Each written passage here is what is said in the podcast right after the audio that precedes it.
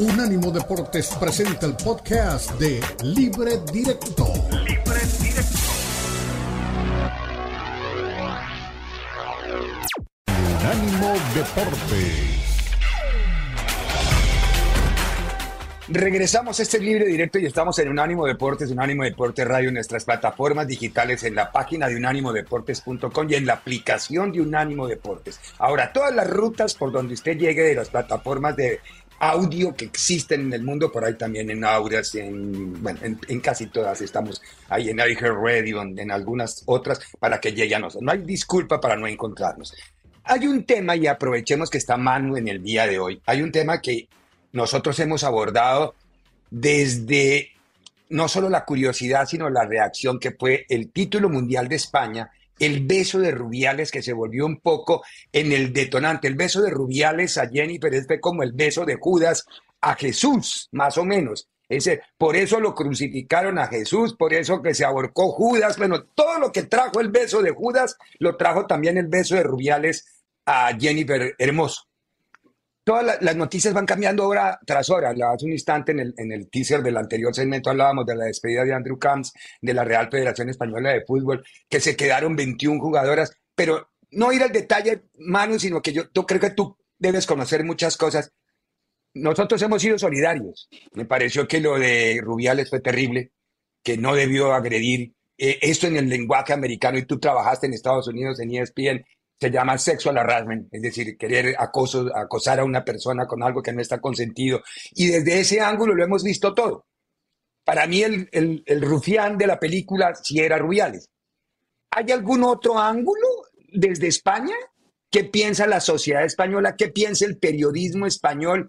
Y, y se le puede de pronto no justificar a Rubiales, porque no creo que sea justificable lo de Rubiales, pero se aprovechó lo de Rubiales para tomar decisiones provocadas por las jugadoras, porque ya sacaron a Rubiales, sacaron a Vilda, sacaron a Camps. ¿Qué más quieren? Están intransigentes ya. ¿Cómo está? Ahora sí cuéntanos, hermano. Mira, en España decimos una frase que es entre todos la mataron y ella sola se murió. Y es lo que está sucediendo. Entre todos se están matando a, a Rubiales, al fútbol español y a la federación y, y ella sola se está muriendo, la propia federación. El, beso de Rubiales, cada uno podemos tener una opinión, pero todos hemos vivido momentos de euforia, todos hemos hecho deporte, eh, afortunadamente eh, hemos conseguido logros y en medio de la euforia se pueden hacer muchas cosas. Es cierto que Rubiales se excedió, no, no, le, no le, estoy quitando responsabilidad, pero a lo mejor se está exagerando eh, las consecuencias de ese exceso. Pero esto lo podemos dejar a un lado, porque posiblemente ese exceso lo que ha hecho es que eh, las ganas que le tenían a Rubiales por otros motivos y por otras causas, porque Rubiales en su tiempo en la federación ha ido dejando otra frase muy española, muchos cadáveres en las cunetas para seguir él avanzando. Eh, la, Supercopa en Arabia, los líos con Piqué, se llegó a decir que había grabado a, a altos cargos del gobierno español, el lío de la fiesta que montó en su pueblo son muchas cosas y entonces ahora se le han vuelto todas absolutamente en contra. Eso es el tema Rubiales. El tema de, las, de la selección española, que por cierto, hoy la federación ha sacado un comunicado diciendo que no digamos selección española femenina ni selección española masculina. ¿Qué es selección española?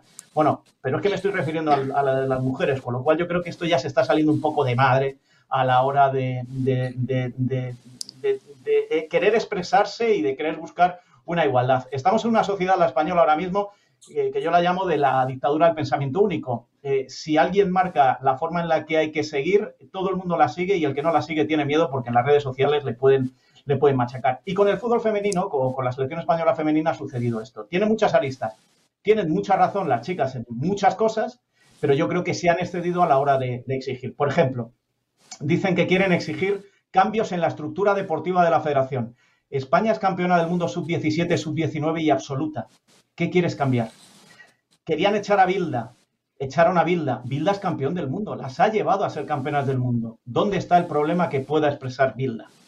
Es cierto que durante mucho tiempo esta selección ha estado minusvalorada. Eh, yo he volado con ellas a Londres en alguna ocasión en vuelos regulares. Eh, no, no en vuelos charter como vuelan la, selección masculina. Todo eso se fue corrigiendo a partir del plante del año pasado de las famosas 15, que luego se quedaron en, nada porque la mayoría fueron al, Mundial, pero ahora quieren más aprovechando o eh, ese resquemor que, guardan todavía sobre Rubiales, el hecho de Rubiales quieren más. ¿Qué es lo que más quieren? Eh, quieren una federación a su medida.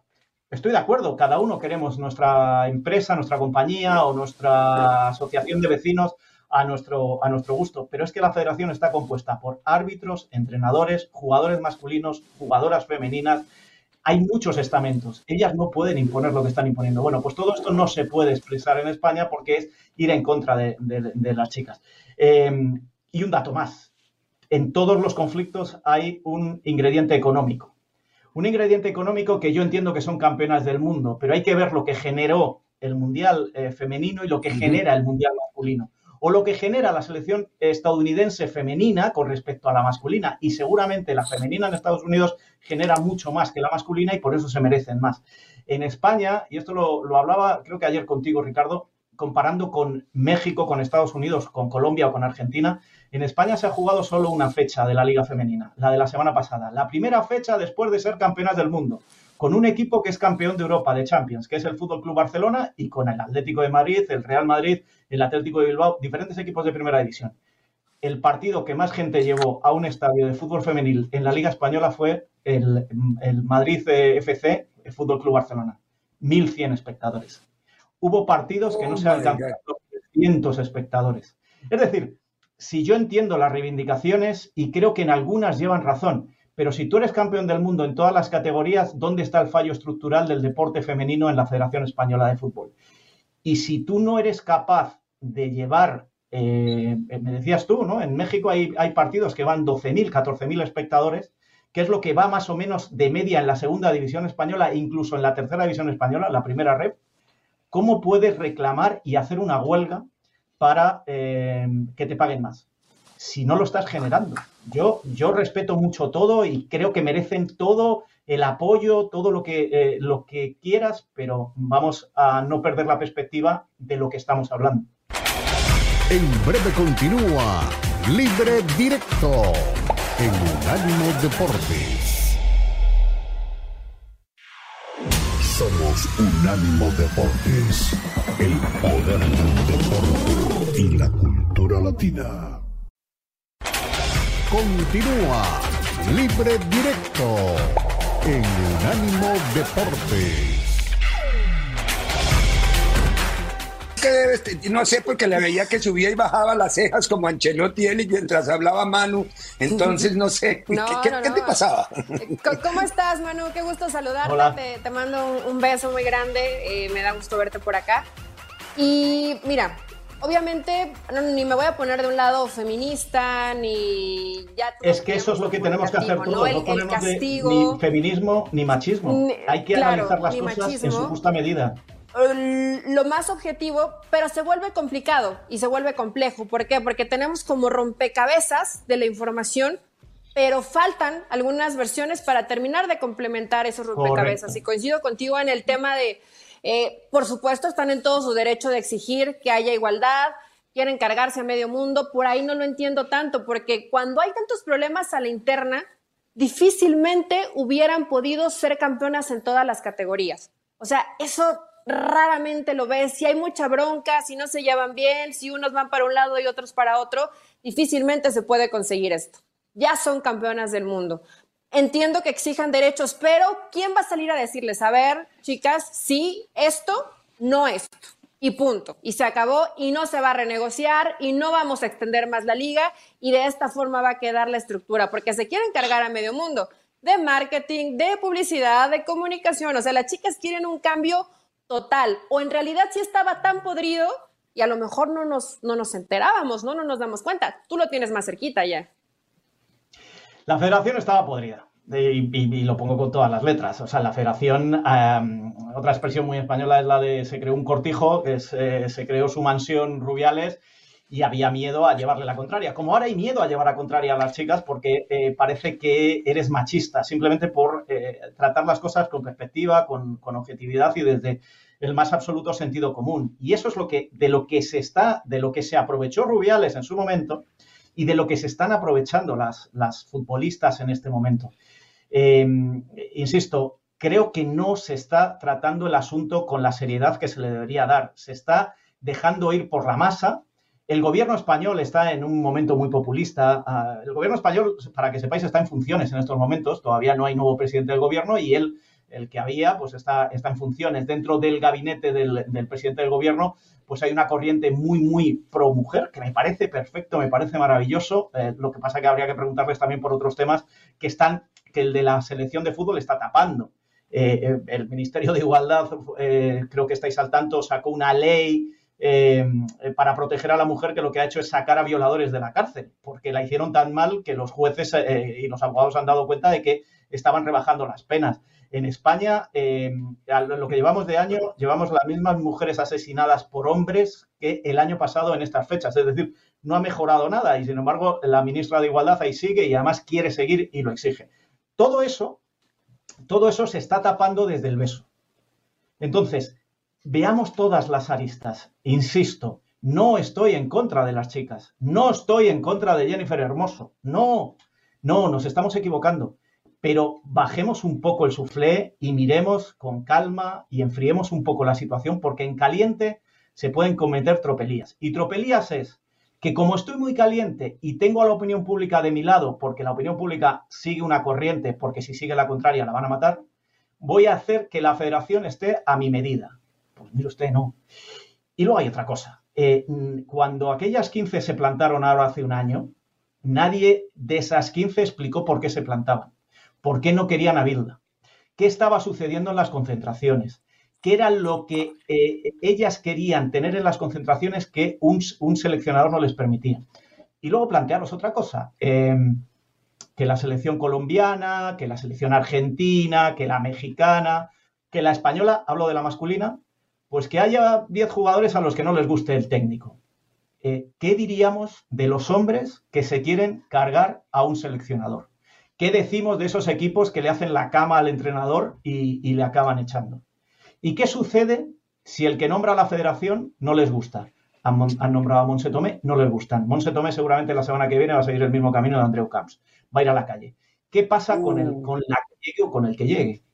¿Va a tener el poder el futbolista? Es decir, lo digo, en, una compañía, en una empresa. Eh, pues a mí a lo mejor no me gusta mi jefe o mi jefa eh, yo tengo el poder de, hacer la empresa a mi gusto o hay más estamentos en la empresa que tienen que decidir. Eso es lo que yo estoy criticando. No estoy criticando muchas de sus reivindicaciones, pero que cuenten la verdad. Que no se aprovechen del momento y que cuenten la verdad. Que en algunos casos muchos llevan mucha razón, pero hay otros donde se están tapando porque saben que si eso sale a la luz, se les cae un poco, entre comillas, el chiringuito. Eh, Dieguito. Es un tema muy complicado, como decía Manu, ¿no? Hoy es muy difícil opinar sobre esta situación porque eh, socialmente estás condenado con cualquier opinión que des, ¿no? De, que, que, no tenga que ver con eso. Entonces, es, lamentablemente, es, un tema muy difícil. Tengo una pregunta. Una de las cosas que ellas argumentaban en un momento era que había salido Rubiales, pero que todos sus brazos políticos todavía estaban dentro de la federación y que eso era lo que ellas pretendían, la salida de esos brazos políticos. ¿Queda alguno todavía de esos brazos políticos por salir? Sí, bueno, hoy ha salido Andrew Camps, que era la mano derecha, la mano izquierda era el abogado, ahora eh, Campos eh, es, eh, Están criticando que la segunda de Bilda sea la nueva seleccionadora. Yo puedo entender que en el área femenino ellas puedan disponer pero en el global de la federación yo creo que hay organismos y hay y, es, un, es eh, la, ley del deporte en España tiene mecanismos para, para reconducir la situación, para cambiarla. Em, en España, la ley del deporte, entre otras muchas cosas de las que se están hablando, y mucha gente se le llena la boca con la ley del deporte y no se la han leído, y, y, sospecho que algún responsable del deporte español no se la ha leído, porque anoche decía que iban a sancionar a las que no fueran y hoy les ha dado amnistía una cosa muy, muy de moda ahora en España, la palabra amnistía, eh, porque no ir a la selección te supone una sanción muy seria. Bueno, pues, pues eh, ayer decía que las iban a sancionar y hoy que no. Pero bueno, eh, la ley del deporte en España dice que las federaciones que se clasifican para Juegos Olímpicos tienen que hacer su, su, elección de presidente después de los Juegos Olímpicos en el mismo año de Juegos Olímpicos y las que no en el primer semestre. Bueno, con la de fútbol que está clasificado el equipo masculino para los Juegos de París, se va a hacer una excepción y se va a hacer las elecciones por todo este problema en el primer semestre del año, antes de los Juegos de París. Las chicas quieren que se haga ya, pero si tú lo haces ya, Esto lleva un proceso de dos meses, estamos en, a finales de septiembre, la harías en noviembre y el 1 de enero tienes que volver a convocar elecciones.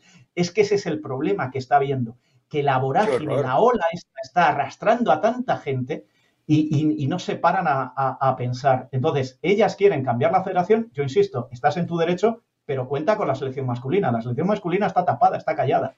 Yo hablo con alguno de la selección masculina y me dice, es que como salgamos a decir lo que pensamos, nos matan.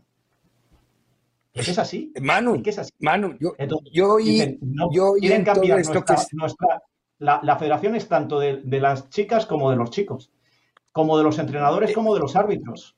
Y, todos dicen, pero ¿por qué la vamos a hacer a tu, a tu gusto? Entonces, quedan algunos, van a ir cayendo. El gobierno se ha metido por medio, es un riesgo grave, pues ya sabéis que UEFA y FIFA prohíbe a los gobiernos eh, eh, intrometerse en las federaciones. Pero claro, a ver quién le mete mano a este asunto. Bueno, hay muchas cosas de las que seguramente vamos a poder seguir hablando. Manu, querido, muchas gracias por habernos acompañado, por estar con nosotros. Ojalá esta sea la primera de muchas veces que puedas acompañarnos y ser parte de este equipo. Aquí eh, no tenemos Mickey Mouse, pero tenemos a Lino, o sea que tranquilo, es más o menos lo mismo, la espalda igual de ancha, o sea que no hay drama. es, una, broma. Muy bien. Eh, tenemos que ir a la pausa. Un abrazo, mano. Hay tantas cosas de las que hablar. después, después de la pausa tenemos que seguir ya con otro tema. En breve continúa Libre Directo en Unánimo Deportes. Estás viendo Libre Directo en Unánimo Deportes. Estas imágenes que ustedes están observando le dieron la vuelta al planeta hace un poquito menos de un año, unos días después de cuando llegó la selección argentina a territorio de Buenos Aires. Estamos viendo el obelisco y la forma como masivamente se volcó el aficionado. Yo no, yo no creo que sea solo el aficionado. Argentina se volteó alrededor de su equipo. Eh, era algo que tenía muy guardado el equipo argentino, que lo pudo expresar afortunadamente que lo convirtió en título y que, y eso se lo voy a preguntar más adelante, Eduardo, ¿este es un título de Argentina o es un título de Messi? Don Eduardo Vizcayar, aquí lo tenemos en, contacto en este momento. ¿Cómo estás, querido Eduardo? Esta semana pudimos asistir al lanzamiento de tu libro Sean grandes los campeones, sean eternos los campeones, perdón, es el nombre del libro. Eh, pero todas estas imágenes que te dicen, ahí lo tienes, exactamente, ahí tienes el libro. Es un ah, libro de una presentación espectacular. Es un libro de fotografía con, con, relatos de algunos periodistas argentinos y algunos otros escritos de Eduardo Vizcayar que lo están viendo. Muy, muy bien, usted sabe de tele, ya vi que vio por dónde va la mano de la luz, la lámpara y va enderezando. Perfecto, don Eduardo. Ahí está el libro, no hay drama. Eh, Eduardo, querido, Hoy hace un año justamente se coronaba Argentina. Es decir, me salió mejor a mí el show hoy que a ti en la presentación del lunes, que fue notable, además en Books and Books de Coco Negro, con una masiva asistencia de cronistas y de hasta de aficionados que hablaron con Eduardo y le hablaban de diferentes rincones y que llegaron allá, no sé cómo llegaron, no lo sé, pero llegaron. A ver, Eduardo querido, ¿qué, qué significado tiene primero el título Segundo el libro y tercero, ¿el título es de Argentina o el título es, el mundo quería que fuera Argentina o el mundo quería que fuera Messi? ¿Qué percepción tienes tú? ¿Cómo te va Ricardo? Un abrazo para todos ustedes y, bueno, la verdad es que la sensación que yo tengo es que el título es de Argentina, que lo celebra todo, lo celebró y lo sigue celebrando todo el pueblo argentino, pero que eso en Argentina, yo creo que en Argentina ha habido mucha gente que ha entrado en esa, en esa comparación eterna eh, entre lo que sea y Maradona. Y en esa comparación entre lo que sea y el mito, el mito siempre gana. Entonces creo que durante muchos años Messi tuvo que cargar con esa mochila y a partir de esa mochila creo que ha, habido mucha gente que eh, le ha quitado mucho mérito ilustre a su ilustre carrera. Entonces, eh, mi percepción es que desde hacia afuera o sea, desde las fronteras hacia, hacia afuera, eh, el título es más de Messi que de Argentina. Que en las generaciones más jóvenes en Argentina es más de Messi que del resto. Y que para los veteranos o la gente que lo vive con un poco más de, no sé, de otro sentimiento, no quiero decir resentimiento, eh, creo que le, lo ve como algo más de Scaloni, del cuerpo técnico, de Dibu Martínez, de Ángel Di María. Pero creo que a todos, como vos bien lo recordás, eh, Ricardo, como pasó en el 86 con Bilardo, a todos le han tenido que pedir perdón, porque el argentino siempre es un personaje que se lleva a todo el mundo por delante y que siempre sabe todo y que siempre es mejor que todos. Sí, muy bien. A ver, yo, yo con Eduardo hablo muy seguido, comparto muy seguido, por eso aquí están algunas de las fotografías que hay al video de Eduardo presentando el libro ahí en Books and Books, un lindo lugar además, ¿no? El, sitio en Coconut Grove, que es una de las zonas muy tan, tan turística como el selecta de lo que es la, la ciudad de Miami. Ahí estaba Eduardo haciendo la presentación del, del libro. eso fue una especie de, promo que grabamos para convocar a la gente. Y después, bueno, convoqué a Ricardo, que, que vino, al cual obviamente le agradezco aquí públicamente ese, ese gesto hermoso para mí, como mucha otra gente que vino. Lo decía Ricardo, muchos otros colegas. Eh, el Miami Herald nos publicó una convocatoria, entonces gente que llegó porque vio algo que se había ah, eh, puesto. Exactamente, sí, hubo un trabajo de, el colega Erwin Pérez me hizo un trabajo de relaciones públicas allí, vino otra gente, pero lo que más lo que mayor alegría me dio fue, bueno, eso, la convocatoria eh, hacia tanta gente y que tanta gente viniese, como el caso de Ricardo, por ejemplo. Ricardo yo hacía mucho tiempo que no lo veía, y bueno, verlo allí, como siempre, como un dandy, llegó Ricardo, este, fue una enorme alegría. Muchas gracias. Ahí lo dejo con Elizabeth Patiño, que la conoces y sabe, un montón de fútbol. Hoy tenemos las divisiones inferiores. Hoy está Enrique Cano porque Ceballos, como Chivas, desapareció.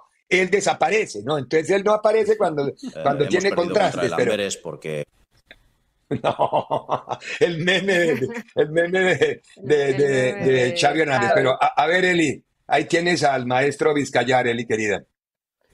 No, es que yo sentí envidia de ti, Ricardo, porque dije, bueno, pudiste estar en la presentación y obviamente Kike y yo no pudimos estar en esa presentación. Eduardo, te mando, te mando un saludo.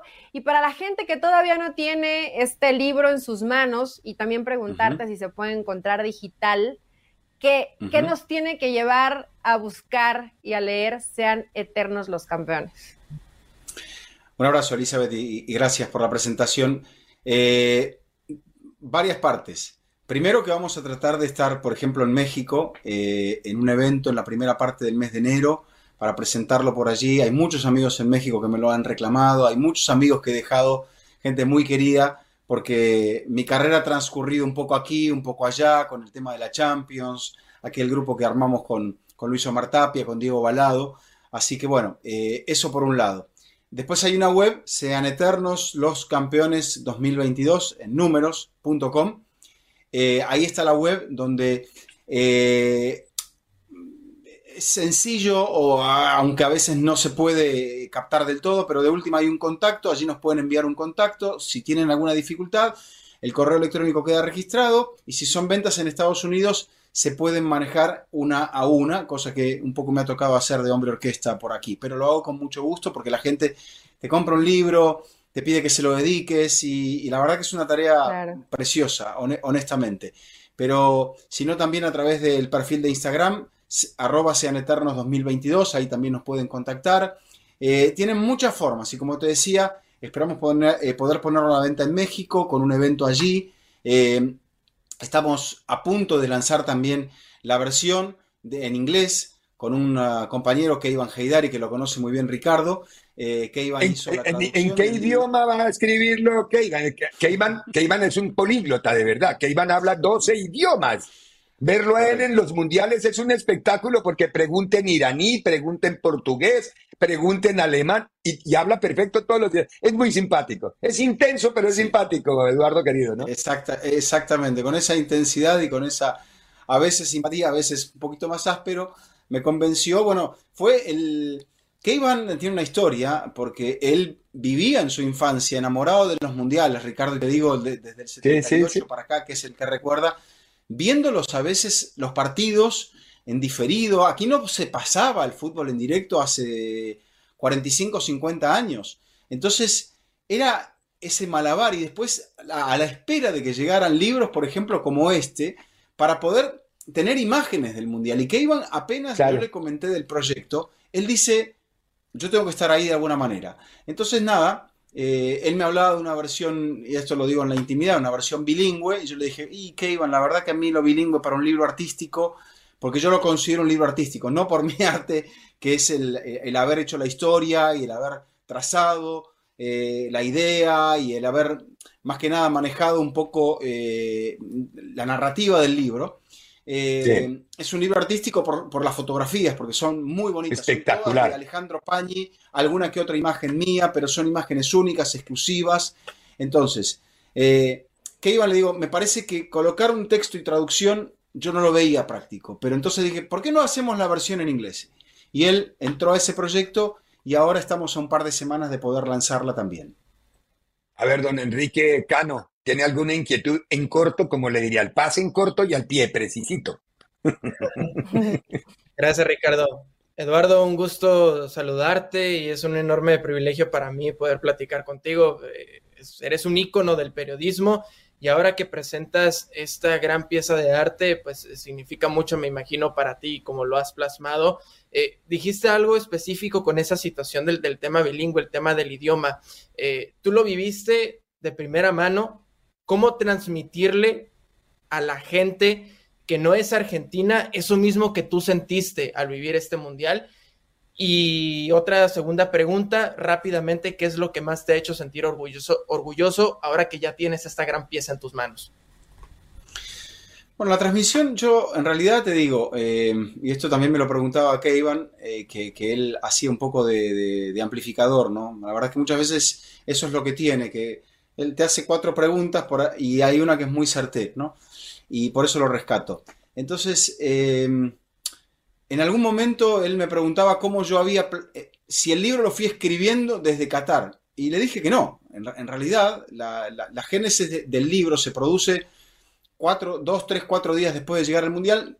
Yo comparto las fotografías que había podido hacer en la final, donde mi compañero Alejandro Pañi eh, me había prestado un lente, mejor que el que yo tenía, y ahí es donde plasmé muchas imágenes, como eh, hay una que yo creo que es la más bonita de las que yo tomé, que es la del momento preciso, este, que es la del momento en el cual Argentina se transforma en campeón. En el resto son todas grandiosas piezas de arte de, Alejandro Pani. Pero esta imagen, este, esta imagen es el preciso instante en el cual Argentina es campeona del mundo. Entonces yo estaba en la tribuna con este lente que me había prestado mi compañero y y comparto esas imágenes con mi hermano, mi hermano del medio, que es un médico, y, se llama Cristian, y me dijo, tienen que hacer un libro. Y yo digo, no lo había pensado, no sé si realmente valdrá la pena. No tienen que hacer un libro, me dice él. Entonces hablo con, Valió la pena. Pañi y empezamos a trabajar.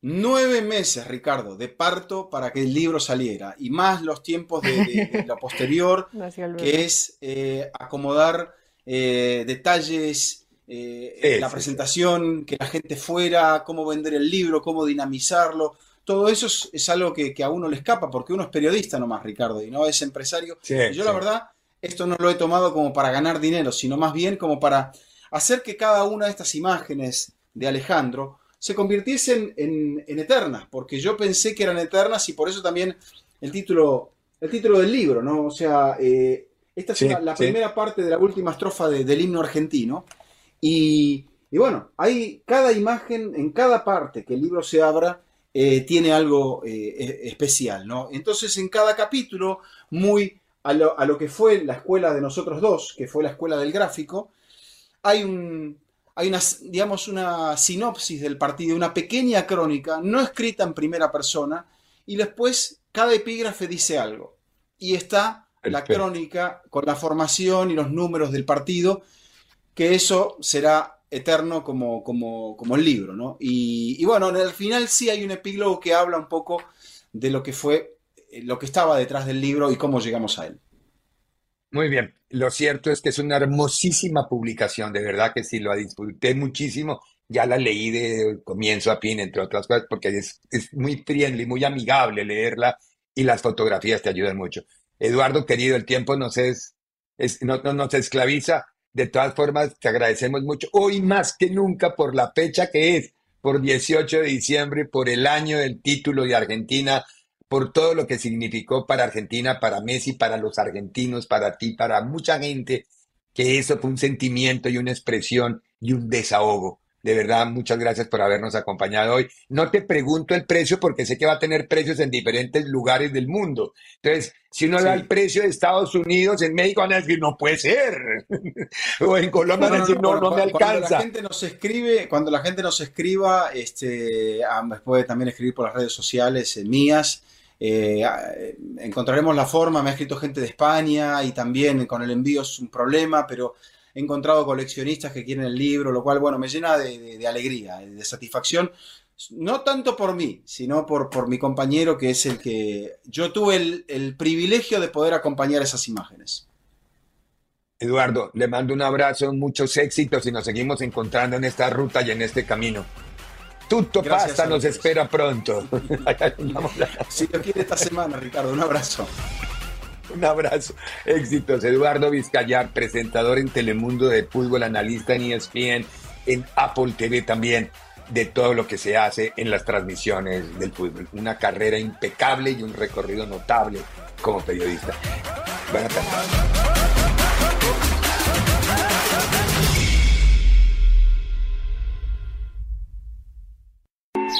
Búscanos en Twitter, Unánimo Deportes. Continúa Libre Directo en Unánimo Deportes. Regresamos, estamos en Libre Directo en Unánimo Deportes y Unánimo Deportes Radio, en nuestras plataformas digitales, en la página de unánimodeportes.com y en la aplicación de Unánimo Deportes. También puede llegar a nosotros por cualquiera de las rutas de las diferentes aplicaciones que llevan a las plataformas de audio de cualquier lugar del planeta. Pero bueno, pongámonos ya en el cierre de este primer día del año un temita que vale la pena que lo analicemos, doña Elizabeth Patiño. Es Copa América 2024. Y sobre todo, como colofón a un segmento de año que es el comienzo de la temporada que va a traer oficial para México dos, bueno, los partidos de la Nations League a comienzo de temporada en febrero, los partidos de Copa América en junio y antes de Copa América dos amistosos que hace ya varios días, casi una semana, anunciaban contra Brasil y contra Uruguay. Primero contra Uruguay el 5 y luego contra Brasil el 8. lo que me quedé con la duda en ese momento es, ¿en dónde son estos partidos? ¿Van a ser en Dallas y en Los Ángeles? Entonces no es no ningún refogueo. ¿O van a ser en Río de Janeiro y en Montevideo? Ahí sí sería otra... Sí, sí, sí, porque jugar en Dallas y en Los Ángeles es ir ganado. Está trabajando la bomba poco a poco, ya por lo menos consiguió rivales que sí te pueden llegar a exigir. Ya después las sedes, pues ya se. Son los dos que consigue Zoom siempre. Son los dos rivales que Zoom consigue siempre porque Zoom sabe en qué momento del calendario es bueno apretar y sabe que le queda cómodo porque viene la Copa América y son días antes de Copa América esos partidos. Se pudieron elegir esos dos rivales porque no son rivales de Grupo de México, que es lo que le permite el reglamento del fútbol. Por eso le digo, muy bueno pero para mí son, son entrenamientos para Brasil y para Uruguay, no tanto entrenamiento para México. Yo lo veo así, no sé. Pero bueno, hablemos de este primer semestre, querida Eli. Es un semestre cargadito, Ricardo, cargadito en términos generales para, para las elecciones. Creo que al final esta Copa América con sede en Estados Unidos, pues de cierta forma mete más presión para selecciones como México o para el mismo Estados Unidos, ¿no? Que querrán mostrarse dentro de esta Copa América, dar buenos resultados. En el caso de la selección de México, Jimmy Lozano dice que una semifinal pues sería una, un buen resultado para la selección mexicana. Yo honestamente, después de que vimos el cierre del 2023 y sin ser aguafiestas y amargada, creo que México puede tener posibilidades, además de que sabemos que cuando se enfrenta a rivales superiores, México saca su, su mejor versión, aunque no siempre le alcanza para... Ah, entonces no va a pasar, no va a pasar de grupo, porque se enfrenta a Jamaica, Ecuador y Venezuela. Ahí no tiene ninguna motivación porque no ve a Alemania, no ve a Brasil, no ve a Argentina. que Ecuador sí está un escaloncillo por arriba de México hoy, futbolísticamente hablando. Es un equipo además que ya trae trabajo, que a, pesar de que no pasaron en la siguiente fase de la Copa del Mundo, es un equipo que juega bien. Y em, en el caso de Jamaica, pues es una selección que no es sencilla, que sabemos que tiene sus jugadores que siempre le terminan marcando diferencia. Y bueno, Venezuela que ha tenido pues un cierre que sorprendió, ¿no? En este, en este 2023, que está en zona de clasificación, que bueno, ya no es tan difícil, pero aún así pues se tiene que mantener para esta segunda parte del año también en la situación de, de eliminatoria. Entonces el grupo no es sencillo, creo que aquí sí vamos a coincidir y todos los que nos escuchen también Argentina y Uruguay probablemente sean las favoritas. Y yo de hoy te digo a Ricardo que descarto a Brasil. A Brasil no la veo, es una selección que podríamos decir de cierta forma inclusive que está pasando por una crisis futbolística, por lesiones, por pocas ideas, por jugadores que todos saben hacer bicicleta, pero que hay poca disciplina e idea táctica para poder realmente jugar como equipo. Entonces, para mí, inclusive pondría por arriba a favorita para ganar la Copa América. A ver, yo, me, obligas a repreguntar, iba a meterme a opinar, pero me obligas a repreguntarte para no dejarte ir el, carro del tema. ¿Cuánto tiempo le puede durar a un equipo como Brasil una crisis? ¿Será que se prolonga tanto como la crisis de Alemania? que se ha ido alargando y alargando y alargando. Todos pensábamos que la crisis de Alemania iba a ser pasajera y rápida y que es un equipo que daba tres bofetones y empezaba y nada, todavía Alemania no despega. Alemania puede salvarse en su copa este año en la copa en la Eurocopa. Pero ¿será que Brasil está atravesando ese mismo drama? Mire, ya le pasó a Italia, le está pasando a Alemania, y ahora Brasil está entrando en la misma, los cuatro grandes van a, no, Argentina es campeón del mundo, Argentina ni le hablemos del tema, Argentina no, pero, pero tres de los cuatro grandes del planeta y de la historia del fútbol por problemas. Podría ser. Estaría, estaría fuerte, pero podría ser. Yo no sé qué tanto vaya a ser la racha de Brasil y si caigan lo mismo que han caído Italia y Alemania. Pero de que Brasil hoy está en una racha complicada y que cuando vemos nombres pues sí hay buenos jugadores, pero no hay las grandes estrellas que hubo en otras generaciones de Brasil. Yo creo que se vienen tiempos complicados para la canariña. Hijo, a ver, a ver, Eli, uno mira el rendimiento de Gabriel Jesús en el Arsenal, mira el rendimiento de, de, de Vinicius y de Rodrigo cuando están bien y de Militao cuando están bien en el Real Madrid. Sí, pero ¿para lo dijiste, Ricardo, cuando están bien? Las lesiones no los han dejado. Ah, eso es otra cosa. Es, el tema de los rendimientos está pasando por, por lesiones o por bajos rendimientos de los jugadores. Yo pondría por lesiones y porque hay muy buenos jugadores, pero no hay un Cafú, no hay un Ronaldinho, no hay un mm. Ronaldo. No, Les estás diciendo mediocres. podríamos irnos más atrás en la historia. No, no, no, pero a ver, cuando hablamos de Brasil, tenemos que hablar de fútbol total, de fútbol máximo, de habilidad, de fiesta. Estos jugadores son buenos, porque por supuesto que no vamos a decir que Brasil tiene una mala selección, pero no son los nombres que te acabo de dar.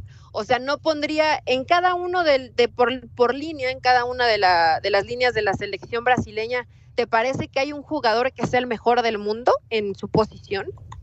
En su momento pensé que Vinicius podía hacerlo, pero no, en este momento no. ¿Para qué te, Podría ser, pero el problema son, es, la lesión, Ricardo. O sea, pero saquemos de la ecuación a Vinicius. ¿A quién más metes ahí? Sí, no, porque el otro, el, otro delantero es Richarlison, que por momentos sí, que es pan de hoy y hambre de mañana. Rapiña, que también es pan de hoy y hambre de mañana. Sí, a veces... está igual buen momento, pero igual tampoco es el jugador que te va a resolver. O sea, eh, hay, hay, suena raro, ¿no? Pero en Brasil parece que hoy está faltando, faltando no solamente un poco de ideas, de dirección técnica, inclusive podríamos decir, Ricardo, hasta de talento, a lo que nos tiene acostumbrados Brasil, que no se malentienda que pensamos que tiene una mala selección. No, no, no, de acuerdo. Es decir, buscando referencias anteriores, Brasil debería tener mejores individualidades en este momento. Pero creo yo que como estando en normal situación, las dos figuras de Brasil en este momento son Vinicius y Robinho. Son los que pueden apagar los fuegos en el equipo. y el que los aprenda a marcar, bueno, es complicado en, una, en, los eventos internacionales, no alcance el tiempo para aprenderse todo, pero eh, si, si alguien hace un estudio, Bielsa, Bielsa debe estar trabajando en cada movimiento de, de, Rodrigo y en cada movimiento de Vinicius. Eh, debe estar mirando por dónde sale la pierna izquierda de Vinicius en el determinado metro de la cancha y eso se lo va a transmitir a los jugadores o al jugador. No, de verdad. Esos, ahí es donde se ganan partidos. En esos detalles se van ganando, se pueden ganar los partidos. Y, pero a ver, ah, pues, me nos dice la, la producción que nos quedan menos de dos minutos. ¿Por quién apuestas para campeón de Copa América, Eli? Campeón de Copa América, Uruguay. Sin más, facilito. ¿Tú? Yo creo un poquito más en Argentina, pero también tengo que, creo que va a ser, si las cosas caminan normal, va a ser Argentina, Uruguay y en el segundo, en el tercer puesto deben llegar Estados Unidos y Colombia. Es lo que se me ocurre a mí. Pero pensando en este presente, ¿no? No, no sé qué vaya a pasar. Hoy es primero de enero. No sé qué vaya a pasar en este, en este resto Todavía de, se puede. Yo lo veo más o menos, lo veo más o menos como tú, ¿eh? Quisiera que en lugar de Estados Unidos estuviera México, pero lo veo complicado. Ahora, Estados Unidos, estas competencias luego se le medio atragantan. Entonces, También, es verdad. Tiene que, tiene que demostrar, pero yo sí veo ahí a Uruguay, Argentina y a Colombia también. Muy bien. Doña Eli Patiño, comenzamos el año hablando de muy buenos temas. empezamos hoy con Champions y terminamos con Copa América. Mejor no podríamos hacer y todo lo que logró nuestra producción para que nosotros nos despacháramos en el resto del programa. El próximo miércoles, que es día 3, ya nos encontramos otra vez aquí y seguimos caminando este, este recorrido de libre directo a nombre de Colombo, de Porni, de Eli Patiño, de Fernando Ceballos, de Diego Cora cuando nos acompaña, de Enrique Cano, de Jonathan, de, de, Jonathan, de JD Villalobos, de todo el equipo de trabajo. Les decimos feliz año, hoy que está comenzando el 2024. Muy buena tarde. El miércoles nos reencontramos con más fútbol.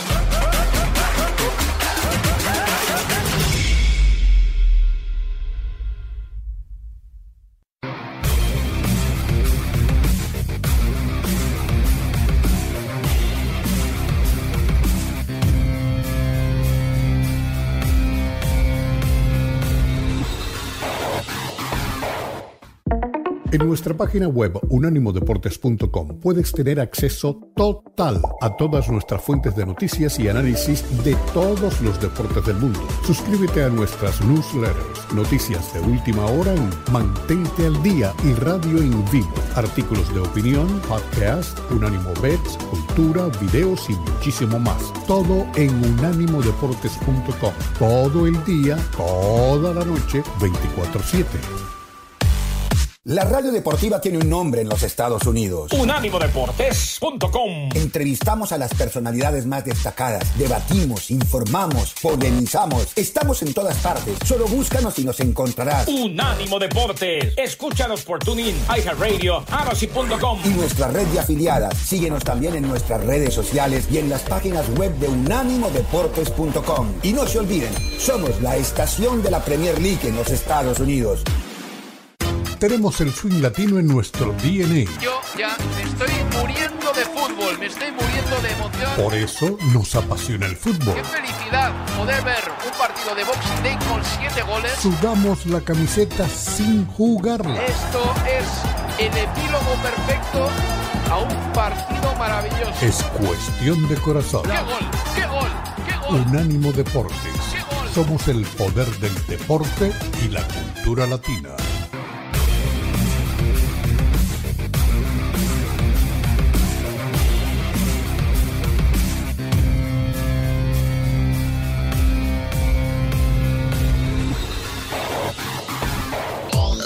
¿Quieres enterarte de lo más importante del fútbol? Escúchanos también a través de la plataforma de arasi.com. ¿Quieres informarte de lo más caliente en el béisbol? Escúchanos también a través de la plataforma de iHeart.com. ¿Quieres saber cómo va el mundo del boxeo? Escúchanos también a través de la plataforma de tunina.com. ¿Te interesan otros deportes como el tenis, el automovilismo? Míranos en la plataforma de youtube.com. Todo un mundo de opciones 24/7. Unánimo Deportes no solo cubre la información del fútbol, en Unánimo Deportes también damos cubrimiento deportivo detallado al béisbol, boxeo, basquetbol, fútbol americano, ciclismo, tenis, automovilismo, voleibol, natación, hockey, golf, atletismo, polo, lucha libre, bicicross, tenis, automovilismo, voleibol, natación, patinaje, gimnasia, equitación, saltos, waterpolo, trampolín, judo, pentatlón, tiro con arco, taekwondo. Unánimodeportes.com Todo deporte 24-7 Unánimo Deportes no solo cubre la información del fútbol, en Unánimo Deportes también damos cubrimiento deportivo detallado al béisbol, boxeo, basquetbol, fútbol americano, ciclismo, tenis, automovilismo, voleibol, natación, hockey, golf, atletismo, polo, lucha libre, bicicross, tenis, automovilismo, voleibol, natación, patinaje, gimnasia, equitación, saltos, waterpolo, trampolín, judo, pentatlón, tiro con arco, taekwondo. Unánimodeportes.com Todo deporte 24-7